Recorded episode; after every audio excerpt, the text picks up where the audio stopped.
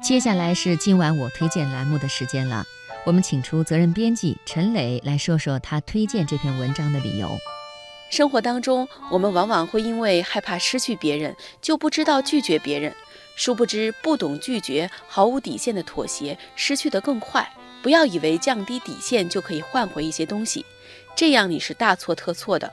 是底线决定你拥有什么。一旦你降低原则性的底线，很快你就会失去你的原则，接着失去更多。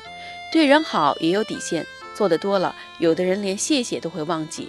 习惯了别人对他好，他就会觉得理所当然，忘记了感恩。不要把自己太当回事，也不要太在意自己的表现，别人真的没有那么关注你。有句话说得好，人的第一次成长就是知道自己不是世界中心的时候。你要做的是表明底线，懂得拒绝。拒绝可以让你更加的珍贵。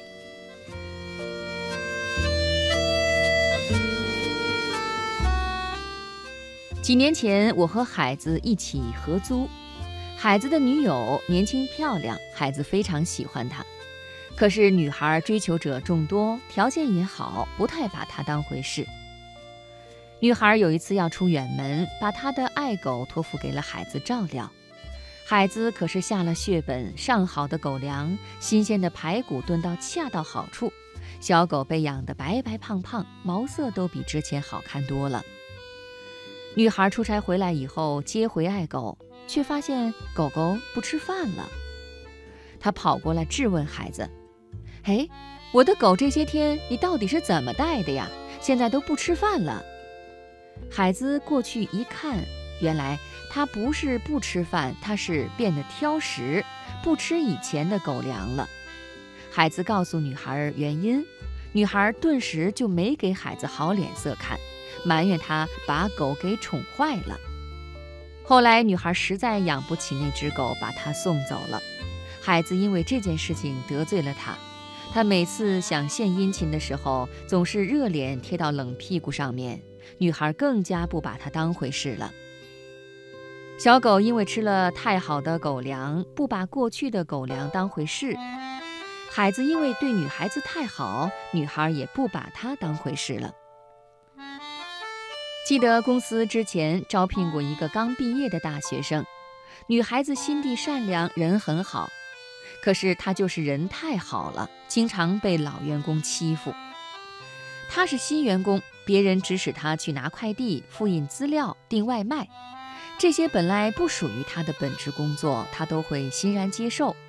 他不懂得如何拒绝别人，反而会刻意的去讨好那些老前辈。老员工买了新衣服，换了新发型，他都会好好的夸赞一番。自己有什么好吃的东西，也会第一时间拿出来和他们分享。有一次，领导交给老员工一件事情。老员工没有放在心上，推给他去做，他去做了，但是由于没有经验，犯了低级错误，导致领导在重要的客户面前丢了面子。领导当即给客户赔笑脸，回来之后大发雷霆。这时老员工把责任推给了他，他被当成了替罪羔羊，领导一通火全都发泄在他身上。他当时被骂得痛哭流涕，从老板办公室出来，他跟我说，感觉自己过得好失败，别人都不把他当回事儿。我跟他说，别人不把你当回事儿，都是从你自己不把自己当回事儿开始的。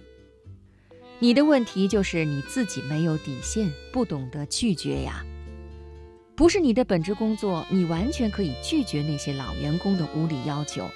男朋友如果是迟到，你确定自己的底线是多久？要是他超过时间还没来，你扭头走就是啊。那么如何让别人把自己当回事儿呢？首先，你得让自己成为一回事儿。你如果变得优秀了，只要你的人品没有问题，别人自然会把你当回事儿。不管是友情还是爱情。最好的状态就是势均力敌，相互崇拜。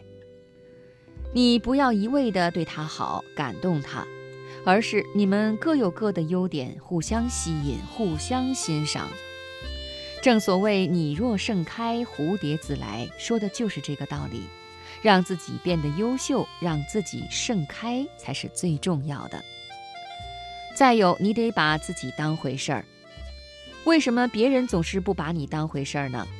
因为你太好说话，什么事情一找你你就答应，什么东西一要你就给，什么错误你都能原谅，什么伤害你都能接受，最后就把自己不当一回事儿了。凡事都是需要把握好度的，过犹不及。把自己太当回事儿、惺惺作态、扭扭捏捏的人，每个人都唯恐避之不及。